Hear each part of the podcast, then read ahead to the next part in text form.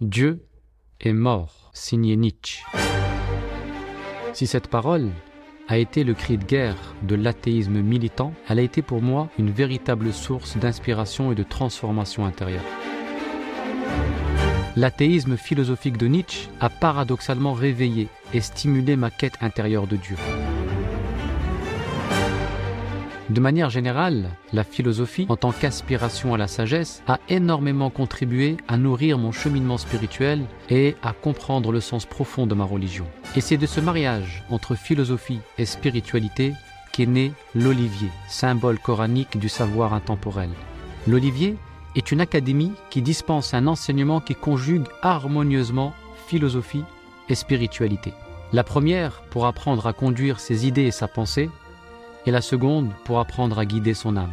Si vous êtes aussi habité par une quête ou tiraillé par des doutes, ou si tout simplement vous éprouvez le besoin de réfléchir ou de cheminer, nous serons heureux de vous compter parmi nos académiciens et faire partie de cette belle aventure à l'ombre de l'olivier.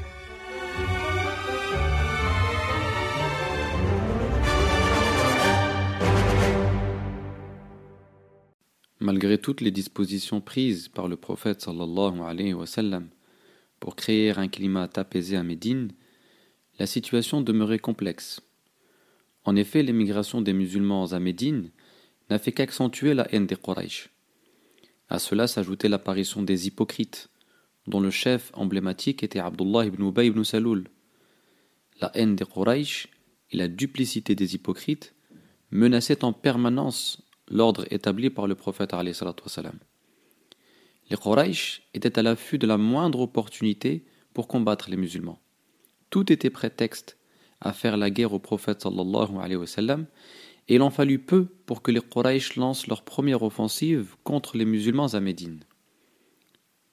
Deux ans après leur installation à Médine, tandis que le prophète s'apprêtait à intercepter une caravane contenant les biens confisqués aux musulmans, les Quraysh, alertés par la situation, se sont aussitôt mis en route pour attaquer la communauté de Mohammed.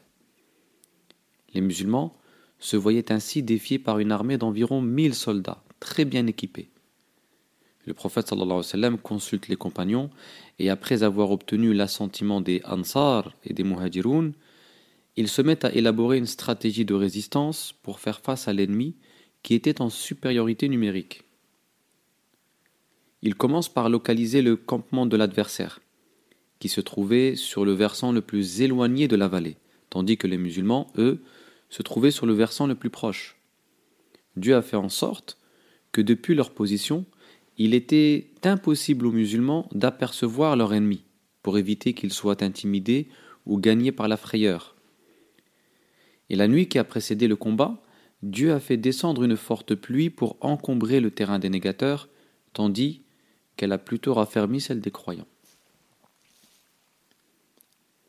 Le prophète donne ensuite l'ordre à son armée de camper près de la source la plus proche de Badr, avant d'être interpellé par un compagnon qui lui propose de changer de tactique, en s'alignant plutôt du côté du puits le plus proche des ennemis et en bouchant tous les autres puits avec du sable afin de les empêcher de se désaltérer durant le combat. Le prophète approuve le plan et le met aussitôt à exécution. Nous sommes le 17 de Ramadan en l'an 2 de l'Égypte. Une fois sur le champ de bataille, les Quraysh demandent trois combats en singulier. Le prophète accepte et désigne Ubayd ibn al-Harith, Ali ibn Abi Talib et Hamza, son oncle, qui devront affronter respectivement Utba ibn Rabi'a, son frère Shayba et son fils Al-Walid. Hamza et Ali triomphent de leur ennemi. Ubaïda, quant à lui, sort du combat grièvement blessé après avoir exécuté son ennemi et succombe à sa blessure trois jours plus tard. Les Quraysh lancent ensuite l'assaut contre l'armée musulmane. Durant l'affrontement, le prophète s'est mis à invoquer Dieu avec force pour accorder la victoire aux musulmans. C'est alors qu'Allah envoie une armée d'anges combattre aux côtés des musulmans. Puis Jibril vient voir le prophète et lui suggère de prendre de la poussière et de la lancer sur le visage des négateurs en déclarant que leur visage soit confondu tous les soldats des Quraysh ont été atteints par ce geste prophétique, ce qui a permis une véritable contre-attaque des musulmans. Les Quraysh se sont mis progressivement à battre en retraite en laissant derrière eux un bilan humain assez lourd. Ils ont perdu 70 de leurs soldats, dont la plupart étaient des notables. Le combat s'est donc soldé par une victoire pour les musulmans, et une sourate nommée le butin, Al-Anfal, viendra célébrer ce moment décisif de l'histoire de l'islam. Trois grandes leçons sont à retenir de cette célèbre bataille de Badr. 1.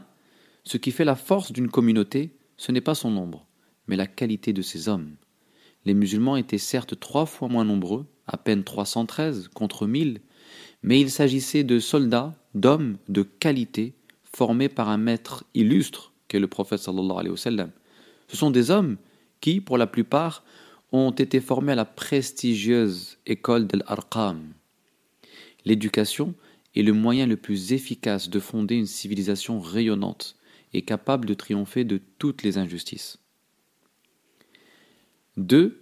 L'arme qui a donné la victoire aux musulmans n'est point le sabre des musulmans, mais l'invocation du prophète sallallahu alayhi wa sallam faite dans l'intimité de son Seigneur. Les épées de l'armée musulmane n'auraient eu aucune efficacité sans le pouvoir de l'invocation. L'invocation est la véritable arme du croyant. Face à n'importe quelle épreuve, le croyant doit avoir le réflexe d'invoquer son Seigneur. 3. Toutes les conditions matérielles étaient à l'avantage des négateurs, qui étaient trois fois plus nombreux que les musulmans et largement mieux équipés. Mais si la bataille s'est soldée par une victoire pour la communauté de Mohammed, c'est parce que Dieu s'est subtilement manifesté dans le combat, notamment par cette pluie qui a encombré le terrain des Quraysh, mais aussi en envoyant des anges qui combattaient mystérieusement aux côtés des musulmans, leur permettant ainsi d'avoir largement le dessus sur leurs ennemis la main invisible de Dieu opérait dans cette épreuve. La victoire n'est pas à mettre uniquement sur le compte de la stratégie humaine de l'armée musulmane, car elle la doit principalement à la grâce et à la puissance divine qui opéraient invisiblement dans le combat. Ainsi en va-t-il pour le croyant qui, face aux épreuves de la vie, n'oublie jamais d'intégrer le monde invisible, d'intégrer Dieu dans son équation, car une équation sans Dieu n'offre que très peu de perspectives. Wallahu a'lam, wassalamu alaykum wa rahmatullahi wa barakatuh. Dieu est mort, signé Nietzsche. Si cette parole a été le cri de guerre de l'athéisme militant, elle a été pour moi une véritable source d'inspiration et de transformation intérieure.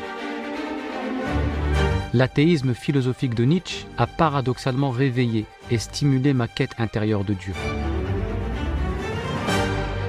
De manière générale, la philosophie, en tant qu'aspiration à la sagesse, a énormément contribué à nourrir mon cheminement spirituel et à comprendre le sens profond de ma religion. Et c'est de ce mariage entre philosophie et spiritualité qu'est né l'olivier, symbole coranique du savoir intemporel. L'olivier est une académie qui dispense un enseignement qui conjugue harmonieusement philosophie et spiritualité. La première pour apprendre à conduire ses idées et sa pensée, et la seconde pour apprendre à guider son âme. Si vous êtes aussi habité par une quête ou tiraillé par des doutes, ou si tout simplement vous éprouvez le besoin de réfléchir ou de cheminer, nous serons heureux de vous compter parmi nos académiciens et faire partie de cette belle aventure à l'ombre de l'olivier.